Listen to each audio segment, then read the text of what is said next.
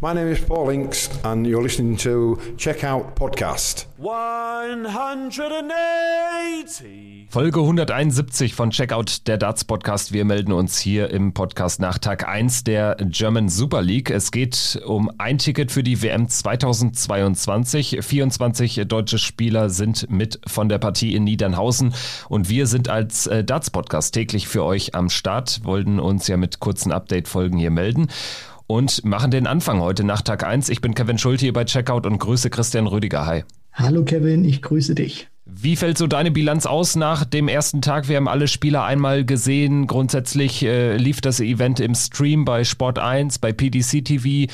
Ja, war ein langer Tag, aber insgesamt, äh, wie hat er dir so gefallen? Ja, Kevin, ich fand, das war ein sehr interessanter Tag und auch sehr aufschlussreich. Also er hat schon gezeigt, wo das in dieser Super League hingehen kann. Es gibt Spieler, die haben sich vom Niveau auch deutlich abgehoben zu den anderen. Auch erwartbar, muss man ganz ehrlich sagen. Die großen Namen sind bislang noch nicht wirklich gestolpert. Natürlich gibt es hier und da mit Nico Kurz zum Beispiel auch einen, wo man sagt, okay, der hätte wirklich besser performen können. Aber ansonsten fand ich, war das wirklich auch vom, vom Mix her, vom von der Art und Weise beim, beim Streaming Board war das, auch, war das auch wirklich sehr gut verteilt gewesen. Wir haben da einen sehr guten Überblick, finde ich, über die Spieler bekommen. Es waren da auch wirklich gute Partien mit dabei, gerade auch am Anfang. Dann waren auch hier und da mal ein paar C-Partien mit dabei, aber das ist alles ganz normal, weil die Jungs abseits natürlich auch von den großen Namen im Feld sind das nicht so gewohnt, natürlich auch vor Kameras zu spielen. Deswegen, man hat schon gemerkt, hier und da waren sie ein bisschen nervös, aber alles in allem hat mir Tag 1 wirklich sehr gut gefallen.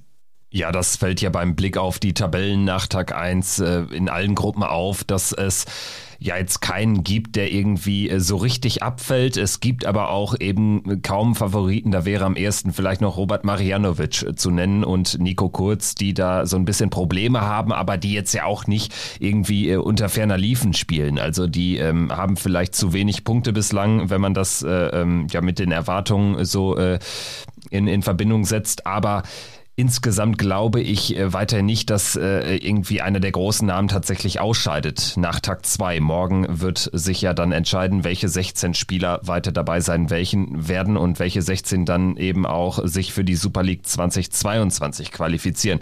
Lass uns mal die vier Gruppen durchgehen. Äh, fangen wir mit Gruppe A an. Äh, Martin Schindler hat fünf Spiele absolviert und alle fünf gewonnen. Das sieht sehr gut aus. Der wird also ziemlich sicher unter den Top 16 stehen. Dragutin Horvath auch gut im Rennen mit drei Siegen Siegen. Lukas Wenig, Debütant, starker Debütant, aber auch wenig überraschenderweise auch gut unterwegs mit drei Siegen.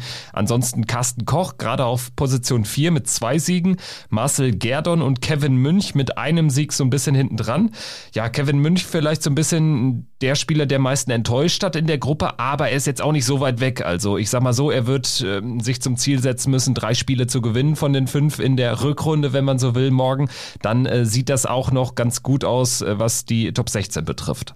Ja, natürlich. Also der Dragon hat das äh, vom Potenzial her natürlich drin. Wir wissen alle, was er spielen kann.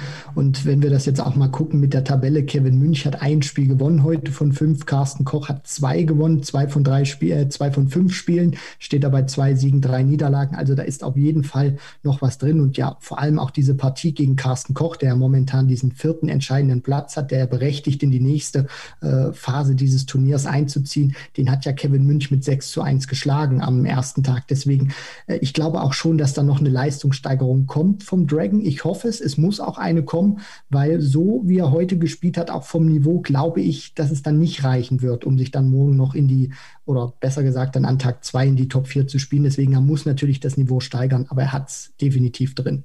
Ja, gerade auch, weil wir in der Gruppe wirklich drei Spieler haben, die auch vom Average echt gut unterwegs sind. Martin äh, Schindler, äh, Lukas Wenig, Dragutin Horvath, da waren viele 90 plus Averages dabei. Insgesamt fällt schon auf beim Blick auf die Averages, dass die Gruppe A da am besten unterwegs war insgesamt. Und ähm, ja, insofern wird sich Kevin Münch steigern müssen. Es ist aber auch noch drin. Also ihm wird so ein bisschen natürlich diese Niederlage gegen Marcel Gerdon wehtun. Ansonsten ähm, ja, ist es da aber auch noch sehr eng und er liegt nur ein Sieg hinter Platz 4, der ja dann berechtigen würde zur zweiten Runde. Gehen wir weiter in die Gruppe B. Dort wird die Gruppe von zwei Spielern regelrecht dominiert. Christian Bunse und Manfred Bildal stehen auf den Plätzen 1 und 2. Bunse hat äh, seine fünf Partien alle gewonnen, Manfred Bildal nur gegen Bunse verloren. Und dahinter wird es dann richtig eng. Nico Kurz nur zwei Siege, Michael Hurz zwei Siege, Jens Kniest ein Sieg, Sascha Stein ein Sieg. Also gerade äh, was Nico Kurz betrifft, doch überraschend ähm, schwach unterwegs für seine Verhältnisse. Hat er gerade zum Anfang des, des Tages so dann doch eher an die Q-School-Form angeknüpft, hat gegen Michael Hurz verloren, dann gegen Jens Kniest in einem durchschnittlichen Spiel gewonnen, gegen Manny Bildal dann auch äh, in ja, einem schwachen äh, Match äh, 6-5 verloren und hinten raus dann gegen Sascha Stein auch kein, kein starkes Spiel gemacht, aber da musste er gewinnen. Gegen Christian Bunse war er dann aber auf der Verliererstraße. Also Nico kurz ein bisschen die Enttäuschung bislang, Fragezeichen? Ja, also ich würde da sogar das äh, Fragezeichen wegradieren, Kevin. Ich denke mal, ähm, ohne ihm da wirklich nahe treten zu wollen, Nico, er erwartet natürlich auch mehr von sich selber. Wir dachten auch alle, weil er diese Q-School sicherlich natürlich auch mitgenommen hat, weil er wusste, Super League werde ich höchstwahrscheinlich spielen oder besser gesagt spiele ich ja dann, weil er hat ja im vergangenen Jahr gespielt, war der Titelverteidiger. Das heißt, er wusste natürlich auch safe, er ist dabei bei der Super League und wir dachten alle, okay, der nimmt das jetzt wirklich mit, um sich auch ein bisschen Matchpraxis zu holen, gerade jetzt in dieser Pandemie-Phase. Und dann kommt er eben auch rein und wird in dem allerersten Match, was ja auch am Streaming Board übertragen wurde, von Michi Holz komplett, will ich jetzt nicht sagen, überrascht überrascht, aber er wurde schon ein bisschen überrumpelt, das muss man schon sagen. Michi Hort steigt direkt mit einer 170 ein im allerersten Leck, was wir auf dem Streaming-Board gesehen haben. Also gleich ein richtig schickes Highlight. Nico kam nie so richtig in die Partie rein, weil Michi wirklich äh, überragend war beim, beim Checken. Also der hat Nico nie eine Chance gelassen. Immer wenn er dran war, hat er die Möglichkeiten genommen, zack aus. Und da hatte Nico auch wirklich überhaupt keine Zeit, mal so wirklich seinen Rhythmus zu finden. Ja, und dann in, in der äh, weiteren Phase des, äh, des Turniers oder an Tag 1 war das dann auch nicht wirklich so vom, von den Averages, vom Standard her, das, was wir auch von der Weltmeisterschaft bislang kannten von Nico Kurz. Also er wird sicherlich enttäuscht sein und ich glaube auch, er wird gewillt sein, sein Niveau nach oben zu schrauben. Ähm, vielleicht wird es, oder es, es wird, wenn er so einen Tag spielt, wie, wie er das an Tag 1 gemacht hat, wenn er den an Tag 2 nochmal spielt, dann wird es wahrscheinlich reichen, um in die nächste Phase weiterzukommen. Aber Nico Kurz ist ja nicht drauf aus, irgendwie in Phase 2 zu kommen, sondern der will ja das Ding zum dritten Mal gewinnen in Folge. Deswegen, ähm, da muss natürlich noch eine Leistungssteigerung kommen, ganz klar. In der Gruppe fällt auf, dass äh, ja äh, echt gute Leistungen dabei waren, gerade von Christian Bunse, der hatte auch äh, zwei, drei Partien mit einem 90er Average. Ansonsten aber äh, hast du in der Gruppe auch äh, Partien dabei, äh, wo, wo du mit einem 70er Average, mit einem 72er, mit einem 78er Average auch eine Partie gewonnen hast. Und es waren viele 70er Averages in der Gruppe. Also so ein bisschen inkonstant, die Gruppe insgesamt. Ich würde aber schon sagen, ja, Nico Kurz wird irgendwie zwei Siege mindestens holen, auch in der Rückrunde. Drei sollten auf jeden Fall drin sein und die würden dann safe reichen. Inso, ansonsten äh, kann man sicherlich konstatieren, Bunse und Bildal sind da nicht mehr zu verdrängen von den ersten vier Plätzen und ja, der Rest hat noch alle Chancen. Gehen wir in die Gruppe C. Da führt Kai Gotthard das Geschehen an. Er hat vier Siege äh, und dann erst das letzte Match äh, am Streaming-Board gegen Florian Hempel verloren, aber richtig gut unterwegs. Sicherlich so die positive Überraschung dieses ersten Tages. Flo Hempel als Debütant äh, auch vier Siege, ist aber weniger überraschend, würde ich so konstatieren. Ansonsten Robert Marianovic mit nur zwei Siegen muss schon noch kämpfen. Genauso Stefan Nilles und Nico Springer ebenfalls mit zwei Siegen. Das ist unfassbar eng. Also in der Gruppe Gruppe C. Thomas Köhnlein hat auch noch eine Außenseiterchance mit einem Sieg. Ja, die Gruppe C insgesamt durchaus überraschend verlaufen, finde ich, kann man sagen. Das ganz große Niveau haben wir in der Gruppe aber auch äh, gar nicht sehen können. Also man hat gerade bei so Spielern wie Nico Springer war auch sehr viel, äh, ähm, sehr viel unterschiedliche Leistungen damit bei. Also da war vieles, was ein echt gutes Niveau hatte für den jungen Mann, dann aber auch ein Spiel gegen Kai Gotthard, wo er gar kein Land zieht. Also insgesamt sieht man auch da, äh, woran es dann den Spielern immer noch mangelt. Also die Konstanz ist einfach nicht so da.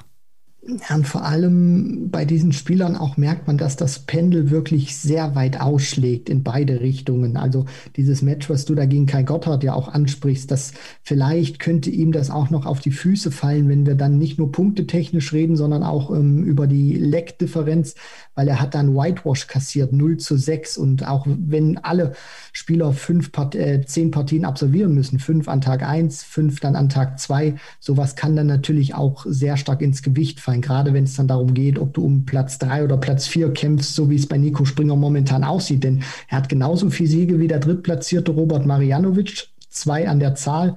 Aber er hat eben auch dieses, äh, ja, wenn er da ein bisschen besser auch abschneidet, dann gegen Kai Gotthard, dann ist das von der Leckdifferenz nicht so sehr. Jetzt sind es erstmal minus fünf ein Unterschied zu Robert Marianovic oder auch zu Stefan Nilles, der die gleichen Siege hat wie Nico Springer und auch äh, auf Platz vier momentan rangiert.